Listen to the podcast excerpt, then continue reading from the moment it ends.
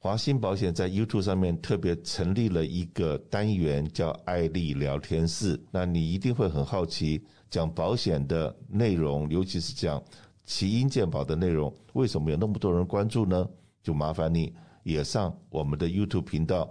到华鑫保险“美国生活好邻居”里面有一个单元叫“艾丽聊天室”，你去点阅一下，里面现在已经有好几百则，各式各样跟老人福利。跟老人健康有息息相关的问题，就麻烦大家到那地方到 YouTube 频道去关注我们，相信这个频道不会让你失望，让你从中可以学到很多，得到很多 information。今天很开心呢，我们还是请到了 Stan 老师来跟我们讲解一下要怎么用手机，因为以前我们都要赶三点半银行关门，赶快去存支票、去兑现钱或者是去存钱，可是现在好像都用手机就可以完成了，而且以前我们都要等纸上的 statement、纸上的账单告诉我们，哎，你现在还剩多少钱，我们都不知道及时的情况是怎么样，那我们就要请 Stan 老师来告诉我们，到底用手机怎么样看到我现在银行的账户信息呢？是的，大家好，我是 Stan 电脑老师。那个没错，诚如主持人刚刚讲的，比起以前，我们现在人生活实在太方便了。对我们现在人手一个手机，可以做很多事，甚至我们连银行都可以放在手机里面对来帮忙处理很多财务上的一些呃作业。我们必须要在手机安装银行的 App。对，那主持人也提到，就是说你必须要有个账号嘛，所以我会建议老人家这个 app 你可以啊、安装的时候，请银行的人把你账号密码可以一一并并帮的你设定好设定好，因为免得你弄错的话，那就比较麻烦了。好，那我们现在是不是借由我手机来做一个展示，给大家是看一下如何操作这个啊、在手机银行啊，这个叫什么 mobile banking 每个银行的 App 有所不同。本视频以美国银行 Bank of America 进行示范哦。那我们继续请 Stan 老师教学吧。那首先进到我手机的画面之后，我找到我的，比如说今天用 BOA 嘛，那我就把 BOA 这个 app 打开。那我事先已经啊锁定账号密码，各位可以看到我的画面是用 Face ID，也就是说脸部辨识，直接。那有的手机可能没有办法脸部辨识怎么办？你就要打入正确的密码。对，啊，一请记住，一你一定要完成登录的作业才能使用。哦，老师，那我想要问一下，我们在哪里可以看到我们最近花了什么钱？因为虽然这个是一个 checking account，还是会有付款的一些证明啦，或者是一些一些交易的记录，要从哪边可以看得到呢？没错，这个手机这个网络银行在操作的时候就是很方便。我们进到这个 app 之后，每一家银行大同小异，都是可以对提供这些基本的功能。是那我们就就有我画面这边来看，有四个，比如说我就点四个账户其中一个，点进来之后就可以看到余额有多少，各位可以看哦到，然后。它这边就显示叫做 recent transactions，、就是嗯最最近近的的嗯交易。各位可以看到，这交易每一笔，那其中哪一笔资料不但有日期、对有交易的对象、金额对嗯等等，那你也可以根据这个你的需要，自己去做一些 discretion 的编辑。好，比如说这个嗯提是醒。自己的一些对，比解如说我释这个，嗯，这个交易记录是，比如说转账给某个人做什么用、嗯啊了解嗯或是购买了什么东西，这个、这时候你就可以根据你自己的需要，在这笔交易上做一些辅助的动作。哦，那很方便呢。如果有了这个功能之后，我们就不需要等到银行寄 statement 给我们，我们就可以去看我们所有的交易记录了。那老师，我想问一下，我们要怎么存支票呢？看到我 BOA 的账户这底下的主画面有五个按钮，其中呃右边算来第二个叫做 Deposit Check。哦，OK，对我点下去之后，各位可以看到这个功能就打开了。嗯，好，所以我现在还是用我现在准备好了这一张支票来对做一个展示给各位看一下，如何把这一张支票存到我 BOA 的账户里面。好，好，那我现在就把它放到一个桌上，各位一样跟着我操作就可以了。嗯，啊，这个动作其实很简单，各位不用担心。啊，比起你去跑 ATM 或者是跑银行柜台，简单多了，对。那我现在先签好名，然后我我我的习惯也会在后面写上存到某一个银行跟日期，好，这样子以后才不会忘记。那这个时候我点一下我这个 app 里面的照相机，好，我们首先把这个支票放桌上之后，我们就可以用我们的镜头打开，然后对着它的正面，然后按下去。当它扫描好的时候，它就直接把这个各位可以看到，在我手机的画面，这个正面照就已经进去了。如果拍的不清楚也没有关系，再重新拍一次。好，那接着我们要扫描背背面啊，支票的背面一样，还是点一下，对，一定要放在那个框框线以内，它就会自动去扫描。因为我有好几个账号嘛，对那我要准选择存在哪一某个一个账账号号里里面面，对，那我金额再把它打上去，是金额是多少？ 10 10块钱钱。好，那这时候不能打错啊，不能打了一百万，这样就错 了。好，然后我们最后确定哦，检查一下都没问题，存到哪一个账号对，金额多少，然后对按下 Next，就是可以让它直接把这张支票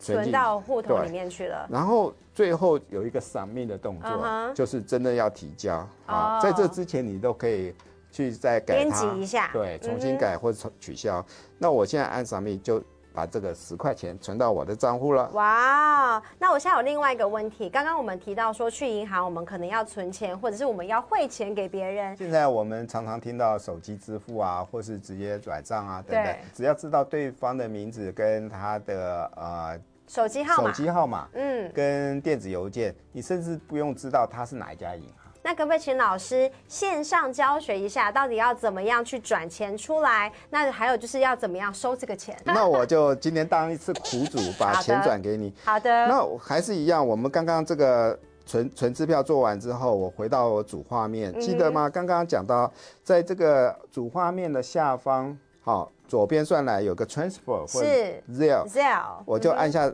这个 transfer，我可以在我自己账户之间转，嗯也可以转给别人。了解了。那转给别人的话，这个 zero 就是。有绑定你的银行账户，对也就是说你的 zero 是跟你的银行账户是相关联的。是你一转账出去的时候，这个 zero 就把你的钱从你的账户扣掉，是那进到对方的银行了。好，好，那我们实际来操作一次。那我现在进到 zero 在底下，各位可以看到它有 send 跟 request，我也可以要求别人转给我嘛。嗯对，然后有 activity，我点一下 activity，就各位可以看到我利用这个手机银行转转账出去的一些记录。哦好，了解了。这事后有有助于我自己在做一些账务管理嘛？是啊好，那我现在就直接 demo 一个转转钱出去给好别人啊、嗯那我按下 send。那第一次转的时候就必须要拿到对方的电话号码。那我现在就把电话号码输进去之后，是就按下 send money to 这个电话号码，然后在底下他有告诉我 enroll with Zara as Katie，对，对不对？这这就是我了，这没就错，是你吗？没错啊，对不对是 somebody else。不是不是你是确定我，我十块钱不会转给别人？不好会，我可以收得到所以你最好确定对啊对方的嗯啊、名字，名字跟这电话号码个电话号码，而且这个名字最好是跟银行账户的名字是的，是一致的。是的，好，这时候我就可以把金额打进去。好，那我就打十块钱嗯十够块吗？钱啊够，够 。啊，好，那我们来试一下下对，所以你一定要确定转的对对方是谁啊，嗯一定他的电话号码跟名字。然后第二个就是你转账金额不能打错，嗯然后按下 continue。然后各各位可以看到，我在这边还可以做一个 message 啊，嗯我就是给你一个 gift，OK，啊哈然后按下 send。它就有提醒哦，对第一次说 you are authorizing a payment to someone new， New，嗯就第一次提醒啊、第一次转账的嗯的时候，他就会好心的提醒你说，你以前没有转过这个人，那你要小心一点，是不是是有做错？就像我刚刚一直在提醒哼，，对，好，确定没问题，我就按下 OK，他就从我的银行把十块钱扣掉，然后这个十块钱跑哪去了？到我这边来了，你确定吗？我看看我有没有好，那收我就到嗯按下 down，、这时候我这边就完成了。是那至于对方有没有看到，那我就要请教我们美丽的主持人，看看他有没有收到我给他的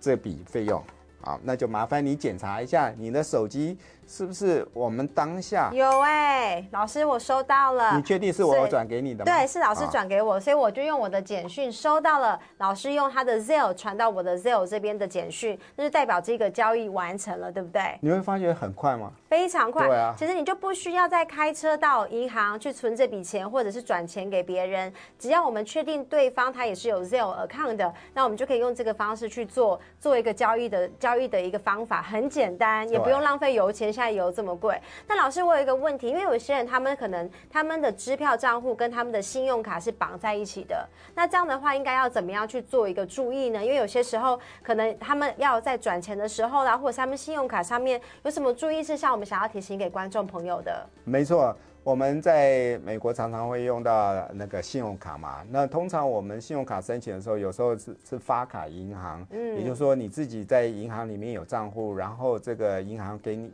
发行的一辆一张的信用卡，然后你直接可以绑定你的账户，直接也可以扣款或是缴费。对，那这时候我们手机这个银行里面，它就有附带信用卡的一些交易记录，比如说我在外面刷了啊，比如说我太太她拿副卡嘛，她常常去 shopping，那每次我都要问她很麻烦，那我干脆我这边设定，她一刷我就叮咚。哦，没事，我上课就叮当一下就知道我太太在刷要卡花钱了 对，所以这个时候我就可以从我手机去得到信用卡交易的记录。嗯哼，好，那我在这边提醒一下，就是说这个交易记录绑定了你的手机的时候，你就可以去看之外，你也可以去检查是不是对有异常的交易。那有没有什么其他的注意事项是老师这边想要提醒各位观众的呢？在手机银行这个部分，因为牵扯到我们个人财务的问题，所以我在此提醒大家一定要特别小心。首先哦，刚刚我们已经讲了，就是必须要去做一个登录，登录之后你一定要登出。对，啊，那登出的时候，各位可以看到，在我这边我就做一个画面的示范。登出就按右上角啊，如果你不登出的话，它通常它自动会强迫登出。对可是最好是由你这边决定登出。那我再提醒一下，登出之后，我个人都会更小心，就是把这个 app 把它关掉。登出的时候，这只 app 还在背景嘛，所以我们在手机再往上滑一下，怎么这样关掉呢？就是再把它推掉。嗯，这整个是全部关才店，把这个 app 关掉。了解那了嗯其他东西无所谓，可是这个 app 一定要登出，然后把它关掉，这样子我就觉得会比较安全一点。好的，谢谢老师。如果您觉得这个节目对你的朋友或你的家人非常有帮助，请帮我们分享给大家。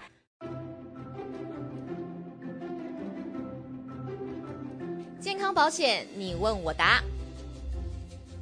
大家好，我是华信保险负责团体健康保险的依法。前几天有个客人问我，就是现在是投保开放期呀、我是不是可以改变计划或者投保吗？其实这个问题很广泛，所以呢，一定要跟大家提醒一下。也许很多了解人都觉得说，哎，这怎么会是个问题？但是常常我们在回答问题的时候，可能就会误会了，您到底是指的是个人健康保险，还是您指的是公司团体健康保险？还是您现在是六十五岁以上的长者计划，所以这个是要取决于目前您是选择的是什么计划。当然，如果说您是买的个人健康保险，那其实现在已经是可以 shop around 明年的这个个人健康保险的计划啦，还有价钱呐、已经是一个很好的时机了。那当然，个人健康保险实际上能够改变计划的时间是每年的一月一号。那至于结束的时间，所以在个人健康保险这边，还是要提醒大家，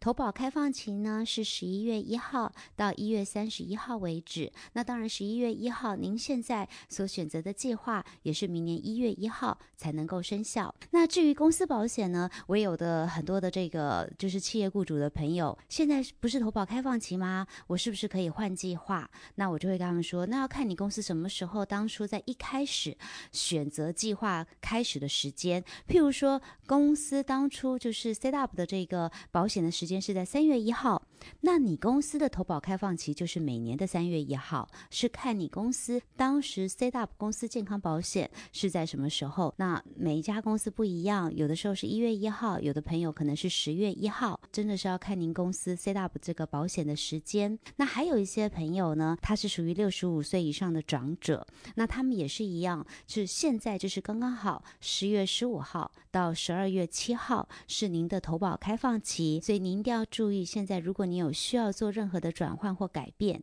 那现在就是这个时间了。我是依法，有任何团体健康保险问题可以找我哦。如果您也有健康保险问题，欢迎您到语音电话八八八八八五零八六零八八八八八五零八六零留下您想知道的问题及资讯。如果您的问题被采用，还能获得一份精美的小礼物哦。谢谢收听，祝您有个愉快的周末。